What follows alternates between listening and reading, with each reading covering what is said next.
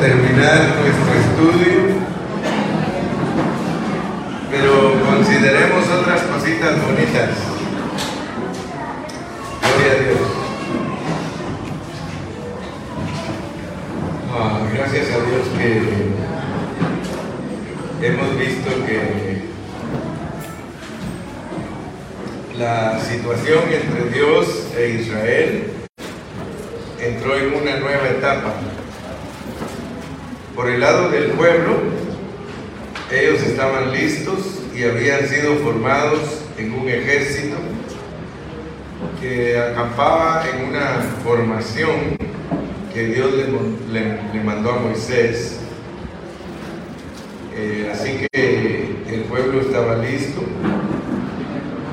eh, ya estaba el tabernáculo edificado no solo edificado, sino que ya estaba erigido, ya estaba de pie en la tierra, declarando a todo el universo que el Dios de los cielos, el Dios celestial, tenía ahora una morada en la tierra, incluso en el desierto.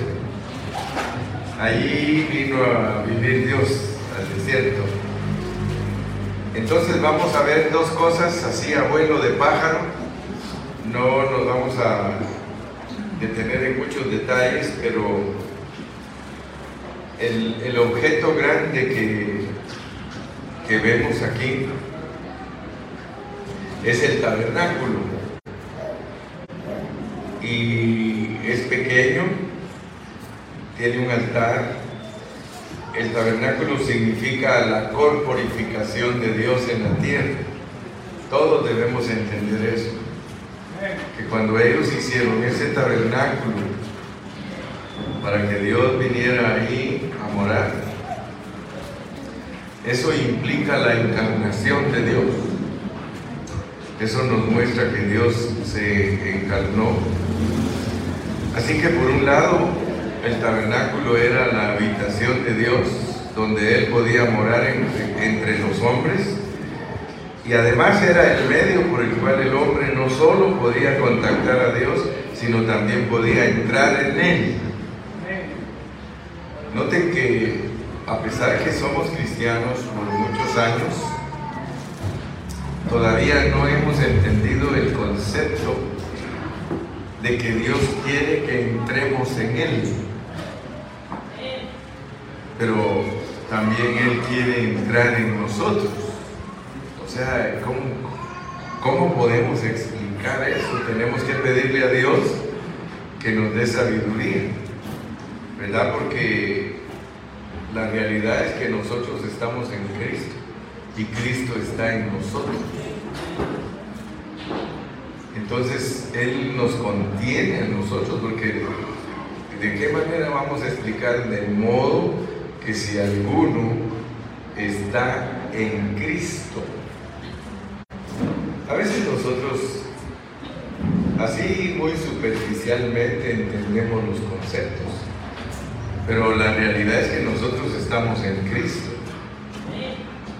Esa es una enseñanza del Nuevo Testamento.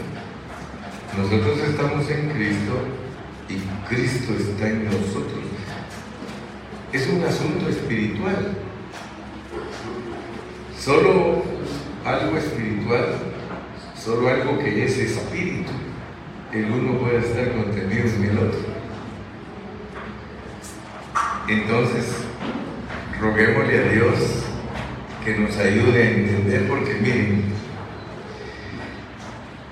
el tabernáculo, por un lado, era la habitación de Dios donde Él podía morar entre los hombres y además era el medio por el cual el hombre no solo podía contactar a Dios, sino que podía entrar en Él para participar de todo lo que Él es,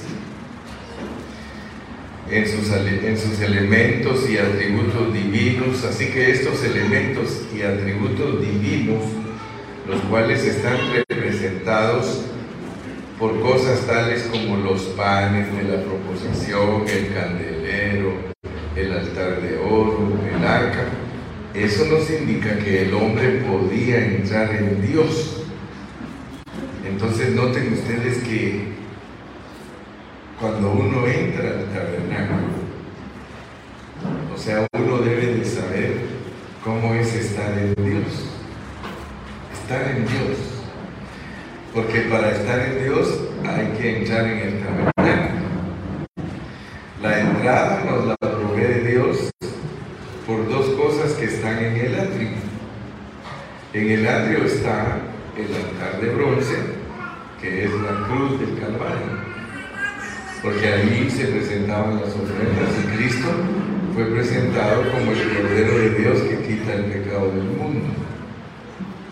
Entonces nosotros si queremos entrar a Dios, tenemos que saber cómo es, cómo es Él como tabernáculo. Porque nosotros hablamos mucho de yo estoy en Dios, yo estoy en Cristo, pero examinémonos si estamos en Cristo. Nos apropiamos de la cruz del Calvario y eso nos permite ir al abacro. El abacro era la fuente de bronce. Entonces, nosotros para entrar al lugar santo y el lugar santísimo, Primero tenemos que recibir el sacrificio de Cristo por fe y eso nos califica para seguir los pasos. Luego el abacro es la palabra, lo dice Pedro, ¿verdad que nosotros somos lavados por la palabra? Ahí vamos pues, vamos a entrar a Cristo. Y con lo primero que nos encontramos en el lugar santo es la mesa de los panes.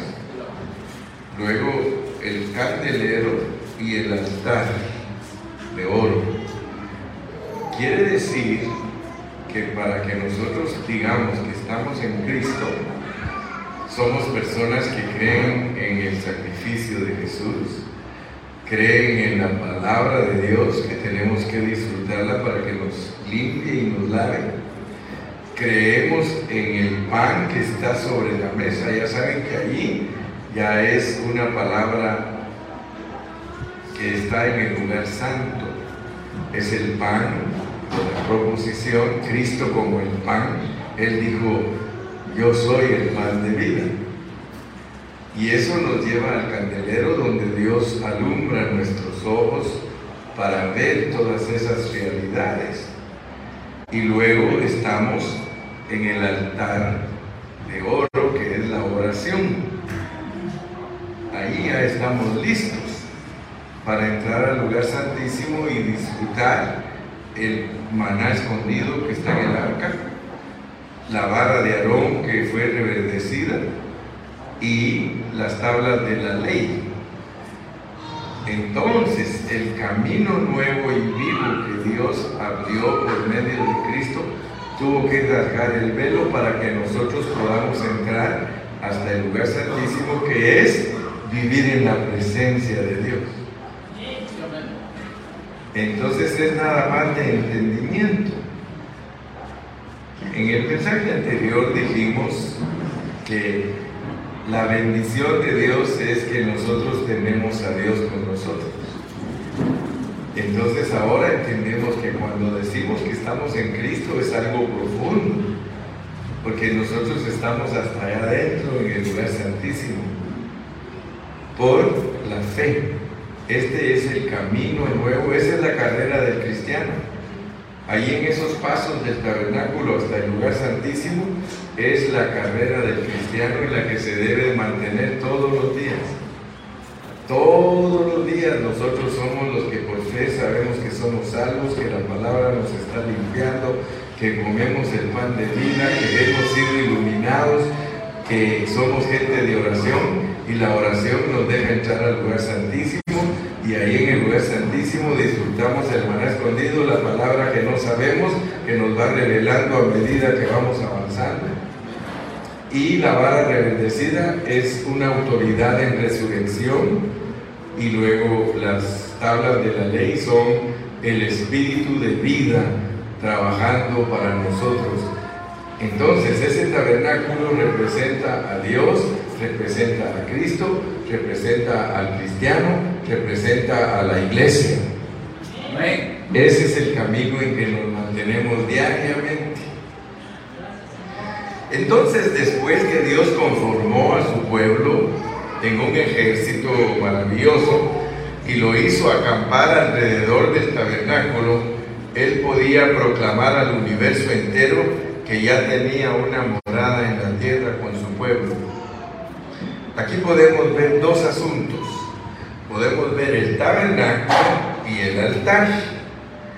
Entonces, porque estos dos asuntos nos indican que Dios estaba con el hombre y que el hombre podía entrar a Dios.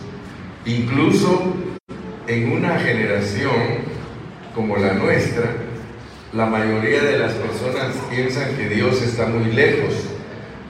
La mayoría de cristianos hoy creen que Dios está bien lejos. Yo estoy tratando de explicarles a ustedes cuán cerca está Dios de nosotros.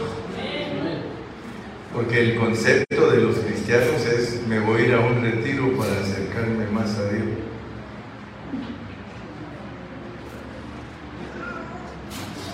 voy a, dónde van hermano? Eh, vamos a ir a la montaña para estar más cerca de Dios. El concepto religioso es que Dios está lejos de nosotros. Pero Dios no está lejos de nosotros. Está en mí para liberar. Está en mí para guiar. El Espíritu de Dios está en mí cercana está la palabra. ¿En dónde? Y en tu corazón. Eso es lo tremendo, hermanos, de nuestro Dios, que ahora nuestro Dios ya no está solo en el cielo. En el Antiguo Testamento Él estaba solo en el cielo, ahora en el Nuevo Testamento Él está bien cerquita, está en nosotros. ¿Se recuerdan ustedes que en el libro de Ezequiel dice que la gloria de Dios abandonó el templo? Fíjese que Dios muestra en Ezequiel que él allí vivía en ese templo, pero debido a la dureza del corazón de su pueblo, dice que la gloria de Dios dejó la tierra. ¿Con qué intención creen ustedes que Dios le mostró a su pueblo que dejaba la tierra, que se arrepintieran. Él quería que se arrepintieran, pero su intención siempre ha sido morar con el hombre. Siempre, siempre. Y que el hombre more con él. Esa es la intención original de Dios. Yo quiero morar en ustedes y que ustedes moren en mí. Así que nosotros no necesitamos subir a una montaña para sentir la presencia de Dios. ¿Por qué? Porque Él habita ¿dónde? Habita en mí. Amén. Entonces, puesto que Dios se hizo hombre, esto nos indica que podemos participar de todo aquello de lo que Dios es. Nosotros podemos experimentarlo y disfrutarlo de muchas maneras. Podemos disfrutarlo como el candelero, recibiendo luz, como los panes de la presencia, recibiendo el alimento. Y esto es maravilloso, porque nosotros entramos a todo eso por la redención. El altar de bronce, todo esto tiene que ver con la nueva creación de Dios. Cuando nos arrepentimos, creemos, recibimos al Señor Jesús, nuestra redención, inmediatamente comenzamos a estar conscientes de lo que es la nueva creación. Todo lo que Dios está llevando a cabo en la tierra no tiene nada que ver, oigan bien, nada que ver con la vida creada, la morada de Dios en la tierra tiene que ver con una nueva creación. Amén. Amén. Vamos a leer el 7.1. El número 7.1, mi ayudante, por favor, lo lee. Número 7.1. Aconteció que cuando Moisés hubo acabado de levantar el tabernáculo y lo hubo ungido y santificado con todos sus utensilios, santificado el altar y todos sus utensilios. Ahí nomás. ¿Cuántos podemos ver que somos ungidos? Desde que creímos en Cristo, somos ungidos. O sea que la palabra misma lo dice, que somos ungidos, nos ha dado su espíritu, que es la unción, ¿verdad? Lo primerito, notemos pues qué orden lleva esto. Nos dan la bendición, luego nos dan la unción. Lo primero que hizo Moisés fue ungir el tabernáculo con todos sus enseres. ¿Qué quiere decir ungir?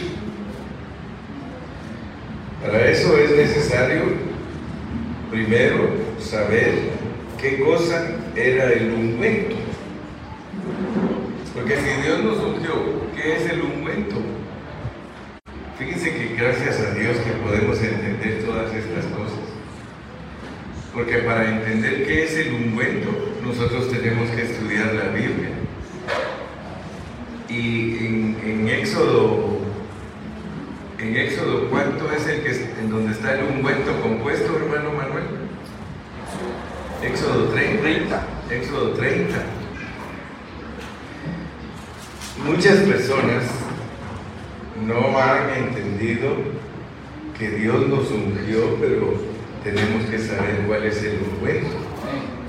30, 22. Lean, hermano Manuel, 30, 22. Amén. Habló más Jehová a Moisés diciendo, tomarás especies finas de mirra, excelente 500 ciclos, y de canela aromática la mitad, esto es 250, de cálamo aromático 250, y de casia 500, según el ciclo del santuario, y de aceite de oliva un hin. Y harás de ello el aceite de la santa unción, superior ungüento, según el arte del perfumador, será el aceite de la, de la unción santa. Con él ungirás el tabernáculo de reunión, el arca del testimonio, la mesa con todos sus utensilios, el candelero con todos sus utensilios, el altar de incienso, el altar del holocausto con todos sus utensilios, la fuente y su base. Amén. Ahora, noten pues. El ungüento con el que había que ungir todo tiene cantidades. Tiene cantidades. Y si nosotros no le pedimos a Dios que nos ayude para poder entender esas cantidades, porque la Biblia no es un conjunto de expresiones vacías. Todo, todo, todo, escúchenme bien, todo, todo, todo tiene significado, es la palabra de Dios. Lo que pasa es que el hombre es aragán, el hombre es flojo, no le gusta estudiar la Biblia. Pero todos los números en la Biblia tienen significado, todos. El aceite tiene significado, el aceite, el aceite es Dios como el Espíritu. Pero Dios como el Espíritu no es un asunto simple. Dios como el Espíritu es algo que pasa un proceso. Todos saben que Dios es el Padre, que Dios es el Hijo y que Dios es el Espíritu Santo, pero no lo pueden explicar. Pero ahí dice que de aceite, ¿qué medida? Un hin, un hin de aceite.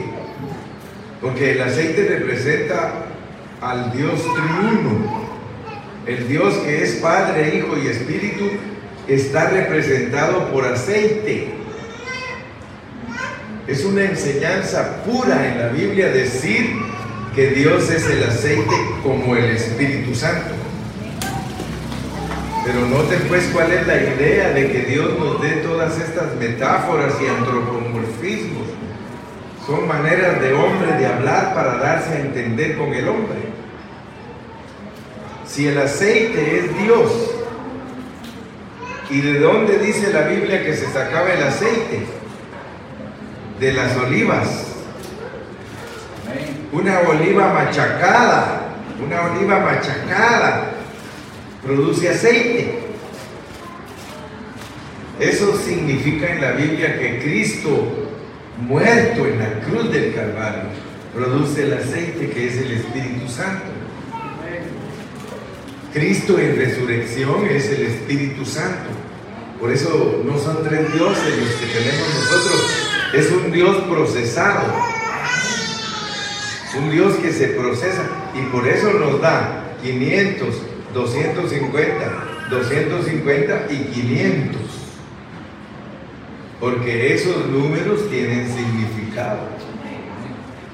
En la Biblia el número 5, mírese la mano. ¿De dónde lo sacó Dios? De su creación. Los números pertenecen a la creación de Dios. El número 5 es que 4 más 1, pero noten que 4 está junto y 1 está separado.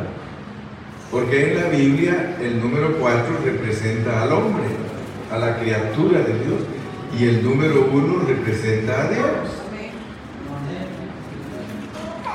Entonces, cuando en la Biblia se nos habla de un número 5, se está hablando de una criatura que posee a Dios. Entonces, si tenemos tres cantidades de 5, la de en medio está a la mitad, porque Dios se hizo hombre, Jesucristo es hombre con Dios, y Él pasa por un proceso y la razón por la cual nos pone 250 y 250 es que en la cruz fue partido. Lo dice Isaías, que Él fue molido por nuestros pecados. Pero si la gente no le pone atención a los profetas, ¿qué es lo que dicen? No le pueden figurar. Molido por nuestros pecados, pero al haberlo molido, ¿qué produjo? el Espíritu. Miren cómo dice ahí en la Biblia, para que no nos perdamos en conceptos. ¿Qué dice eh, Primera de Corintios 3, 17? Primera de Corintios 3, 17.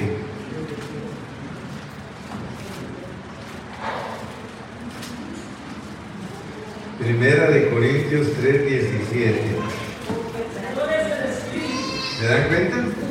Porque el Señor es qué? Hay libertad. Pero noten pues la declaración que la misma Biblia hace para que uno una el rompecabezas. El Señor es el Espíritu.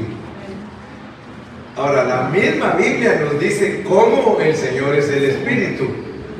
Lo podemos leer en Juan capítulo 7, el último día de la gran fiesta, el último y gran día de la fiesta, Juan, Juan 7 y versículo 39, me parece, hermano Amén. Juan 7.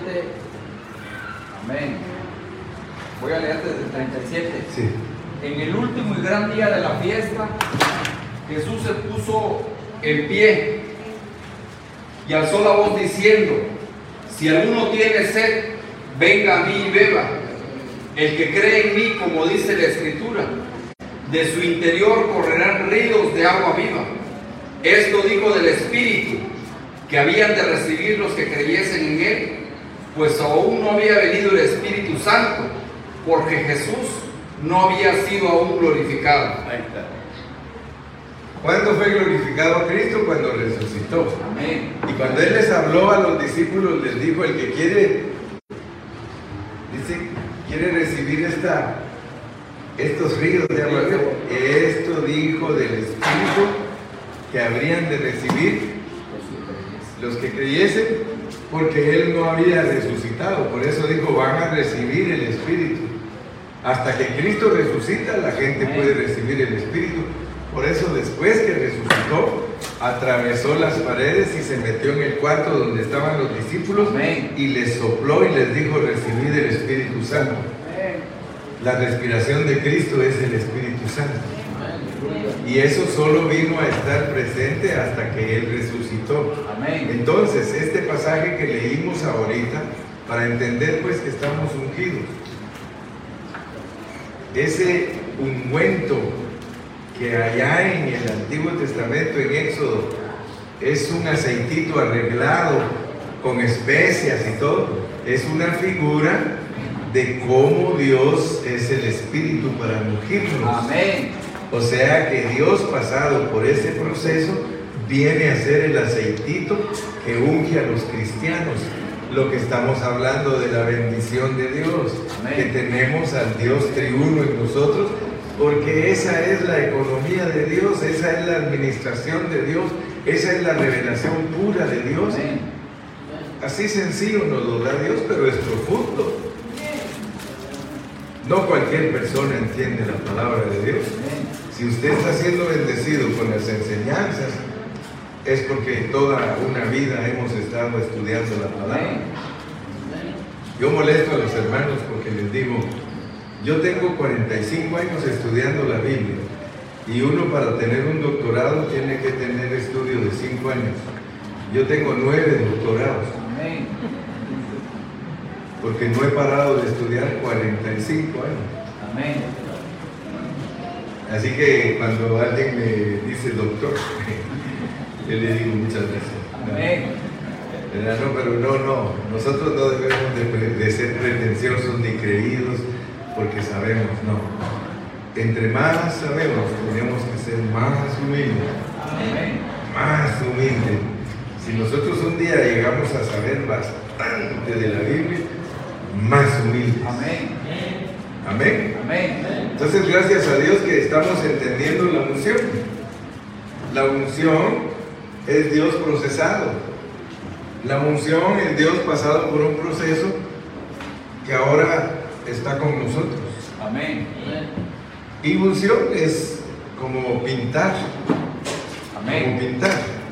Si nosotros pintamos este edificio todo, todo, todo de blanco, todo, se desaparecen las columnas de su color, desaparece todo, todo. Esas paredes están ungidas con la pintura, porque la pintura es aceite. Ahora hay de agua, pero la pintura, para entender bien la unción, estamos pintados de Dios. Estamos, ahora lo que se mira es la pintura. Lo que se mira en nosotros es Dios. Por eso el que dice que es cristiano y no se mira a Dios en él, está cuenteándonos. Solo nos está cuenteando. No vayan a ser cuenteros. Dios no quiere que nosotros seamos cuenteros ni engañemos a ninguno. O somos o no somos. Pero estamos ungidos. Amén. Y quien se debe ver en nosotros es Dios. Aleluya. Amén.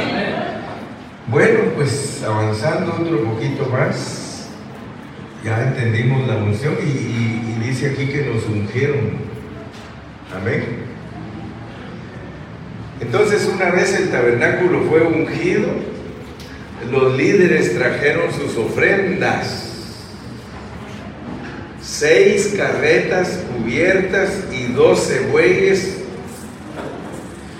entonces en el, siguiente punto solo vamos a corroborar lo que ya dijimos, cómo camina Dios, cómo lleva a cabo Dios su mover. Dios, de acuerdo a su economía eterna, Él no haría nada solo o por sí mismo. Él solo hizo algo por sí mismo en la producción de la vieja creación. Pero en cuanto a la nueva creación, Él no hará nada por sí mismo. Aún ni siquiera se moverá por sí mismo, ya que Él debe de obrar y moverse por medio de los bueyes. Y que había sido preparado para el pueblo de Israel. Considérelo, hermano, seis carros, doce bueyes, y eran la ofrenda de las doce tribus. Eso no es algo insignificante. Piensen ustedes, si ustedes fueran Dios, ¿lo habrían, lo habrían hecho de esa manera? El Dios omnipotente, hermanos, el Dios del universo, pidió ofrendas de carros jalados por bueyes. Ustedes saben que Pablo, Pablo habla y dice, ¿dice eso por los bueyes o dirá eso por nosotros? ¿Verdad que él lo dice así? ¿Será que lo dice por los bueyes? No, dice, lo dice por nosotros. ¿Sí? El Dios omnipotente ahora se encuentra o se encontraba en una carreta jalada por bueyes. ¿Qué significa eso? Dios se mueve despacio. Él en Apocalipsis dice, he aquí, yo vengo pronto. Y no ha venido por dos mil años. ¿Cómo será lo pronto de Él? Lo pronto de él es una carreta de bueyes. Ya viene por Mérida. Imagínense, hermano. O sea que el problema que se puso Dios, porque ese se lo puso él mismo, el problema es que los bueyes son muy lentos. Entonces eso nos indica que nosotros somos muy lentos para todo. Dios nos quiere transformar y, y nosotros no colaboramos. Nosotros somos bien lentitos, hermano. Qué tremenda tipología, hermano. Yo estoy asombrado de esta tipología. Porque a fin de que el Dios grande y poderoso se desplace, él tiene sus carretitas. Y Él dice, yo me desplazo conforme a la cooperación de ustedes. El buey cuando no quiere caminar, lo puyan.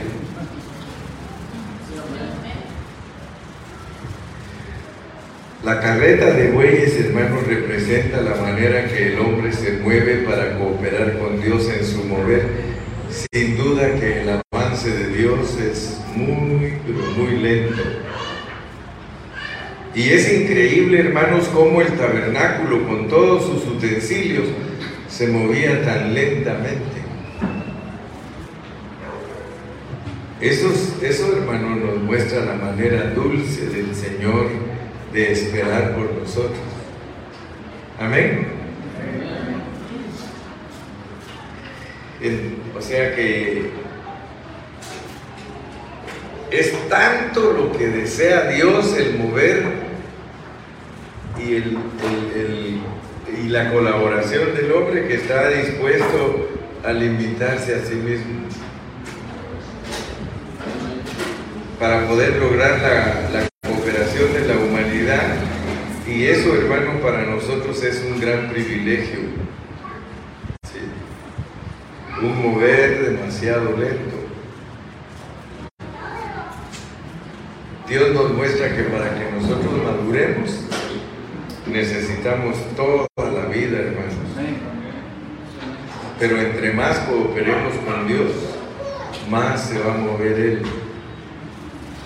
Y es increíble, pero si una carreta de bueyes empieza a caminar y camina un día, y dos días, y tres días, aunque sea después de mil días, nos dicen que ya avanzó eh, mil kilómetros. Pero sí se avanza. Dios es sabio, Dios es sabio porque Él dice, me los voy a llevar despacio, despacio. A veces nosotros nos, nos asustamos porque decimos, pero ¿por qué yo no he podido dejar esto? Pero ¿por qué yo esto no lo puedo superar? Nuestro ministerio, para entenderlo, tienen que escucharnos una y otra vez, una y otra vez.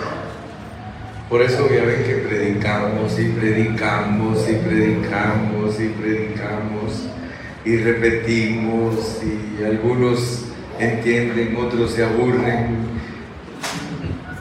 la cosa es que Dios nos mantiene siempre avanzando poquito a poco. Y es asombroso que Dios no hará nada sin la colaboración nuestra. Amén. Si tú no le hablas a tu vecino de Cristo, el Señor dice, estoy esperando a ver cuándo te animas.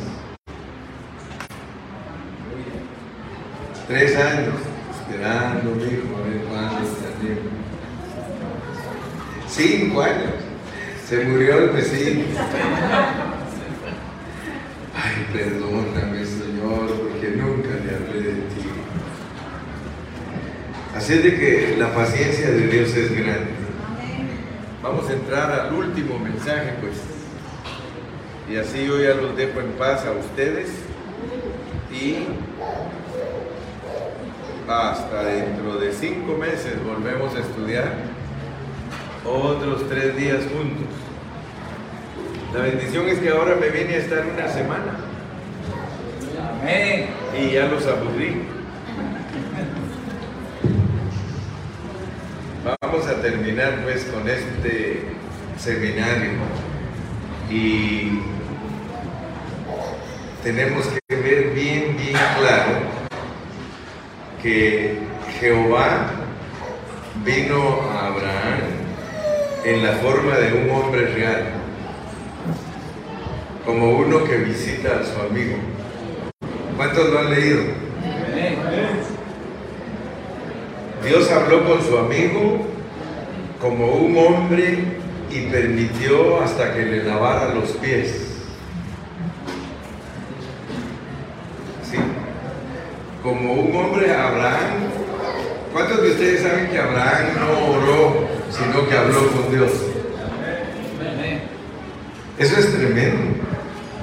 Que Abraham no, le, no se puso a cerrar los ojos, Padre Celestial, mira, no. Dice la Biblia que habló con Dios cara a cara como un amigo que llegó a su casa. La Biblia registra, dice que Dios vino a su casa. Amén. Es más, hasta le preparó comida. Eso lo registra la Biblia. Amén. Entonces hoy vamos a hablar para finalizar de una revelación maravillosa que se encuentra aquí mismo en el capítulo 7 de Números. En medio del relato del libro de Números en el cual Jehová conformó su ejército, está insertado el recuento de la provisión divina de Dios para su pueblo. Dicha pro- provisión no fue de carácter material, puesto que todas las cosas materiales ya se habían cumplido. Por el contrario, fue la provisión de dos cosas necesarias para su pueblo, para que el pueblo de Dios se pueda acercar a Él. Miren cómo vamos. Se forma el ejército, le explica cómo debe de ser para no contaminarse. Le dice que tiene que ser nazareno, lo bendice con la persona misma de Dios. Amén. Pide carros para moverse Amén. y ahora miren lo que nos va a decir. Las ofrendas. Amén. Pero no se asusten porque no vamos a hablar de dinero, sino que vamos a hablar de lo que representan las ofrendas. Y, y no lean bien, no dice la ofrenda, dice las ofrendas. Nosotros no tenemos que presentar una sola ofrenda, sino las ofrendas. Léanlo por favor otra vez, hermano Hermano Jorgito, lea por favor, aconteció hasta donde, esti- hasta donde dice las ofrendas, el versículo 3.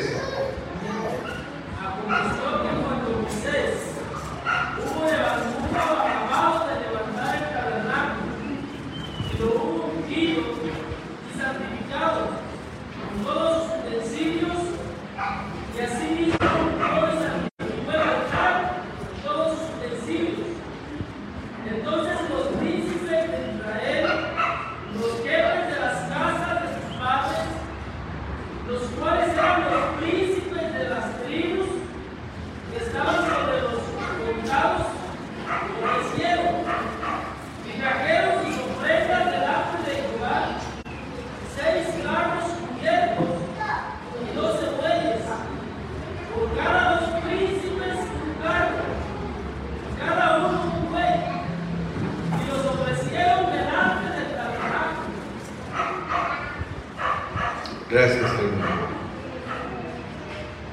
Fíjense que aquí en este capítulo 7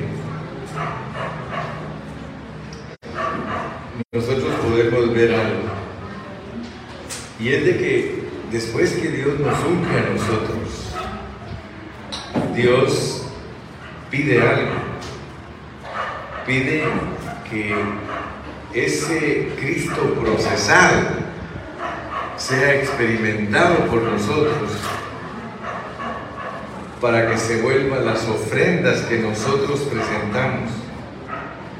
Entonces, si nosotros Dios nos abre nuestro entendimiento, nosotros vamos a ver que cada ofrenda que se le presenta a Dios representa un aspecto de Cristo.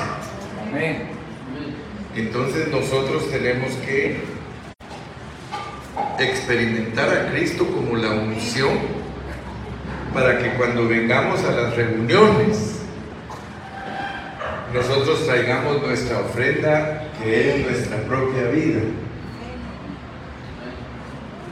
Las ofrendas que se recogen de dinero son para gastos. Si alguien está rentando el edificio, pues tiene que juntar para pagar la renta. O si alguien está pagando agua, luz, todas esas cosas, juntan dinero para pagarla y aún se tiene que juntar dinero para el buey, ¿verdad?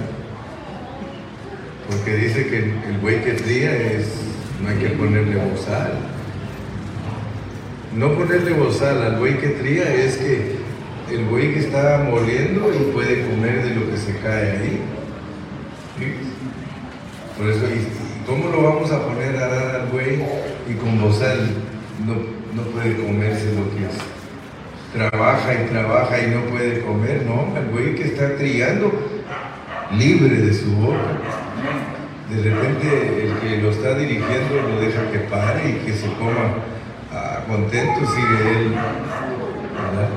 Entonces, no estamos hablando de ofrendas de dinero, estamos hablando de el, el Cristo experimentado.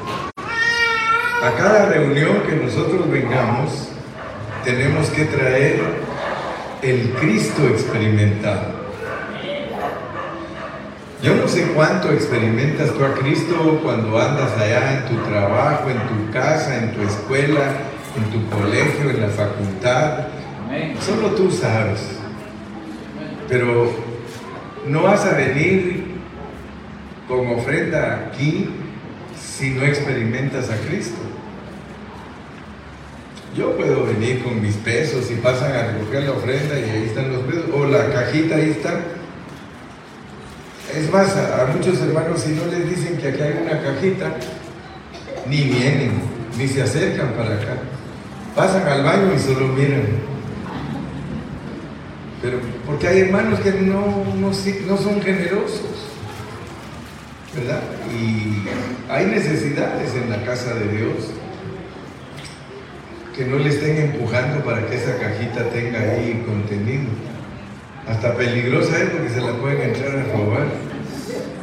Se nos mete uno de esos que anda por ahí y mira la cajita ahí se la va a llevar. Y bueno, lo bueno es que no llevan nada. Porque ustedes no dan. Pero la verdadera ofrenda que Dios se agrada es la provisión que Cristo ha dado para ti. Por eso en la Biblia las ofrendas, hay ofrenda por el pecado, hay ofrenda de comida, hay ofrenda por transgresiones, hay ofrenda de paz. Básicas, cinco ofrendas. Y ya con extras, siete, ocho. Pero la que a Dios le agrada es que tú trates bien a tu esposa. Cuando tú vienes a la reunión y has tratado bien a tu esposa durante la semana, entonces Dios ve que trajiste ofrenda. A Cristo experimentado como el que ama a su esposa y le produce paz. Pero imagínate cómo viene un hermano a la reunión si toda la semana trata mal a su esposa. Cuando canta, ustedes creen que Dios lo escucha. se puede ir hasta afónico. Pero si no trata bien a sus hijos, a su esposa, si es negociante no trata bien a sus clientes, si es trabajador no trata bien a su patrón, ¿sí? si despacha gas en la gasolinera trata mal a los que llegan, ya, este para allá, no estás viendo que... Y luego viene a cantar, aleluya. Dios se agrada de nosotros cuando nosotros traemos la ofrenda que se llama el fruto del Espíritu. Amor, gozo, paz, paciencia, benignidad, bondad, fe, mansedumbre, templanza. ¿Usted cree que Dios no nos lleva una cuenta a todos nosotros? Amén, amén. Él sabe cómo tratamos a las personas y Él sabe si de verdad las amamos. Amén. ¿Verdad? No ser aquellos que abrazan al hermano aquí y al que está viéndolos para atrás le hacen. Tenemos que ser muy, muy cuidadosos, muy sinceros, muy amorosos, hermano. Tenemos que ser personas educadas, dóciles. Entonces estamos ofrendando. Amén. Porque la única ofrenda que acepta Dios es a Jesucristo. Amén. Jesucristo. Y tus pesos también.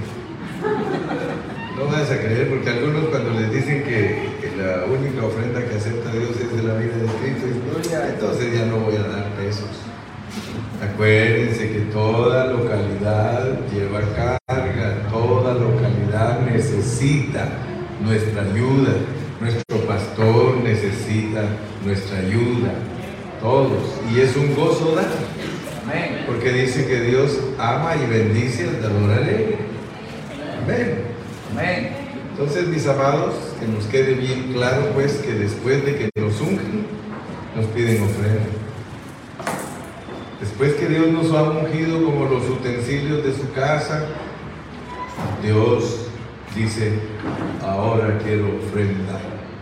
Cristo experimentado, Amén.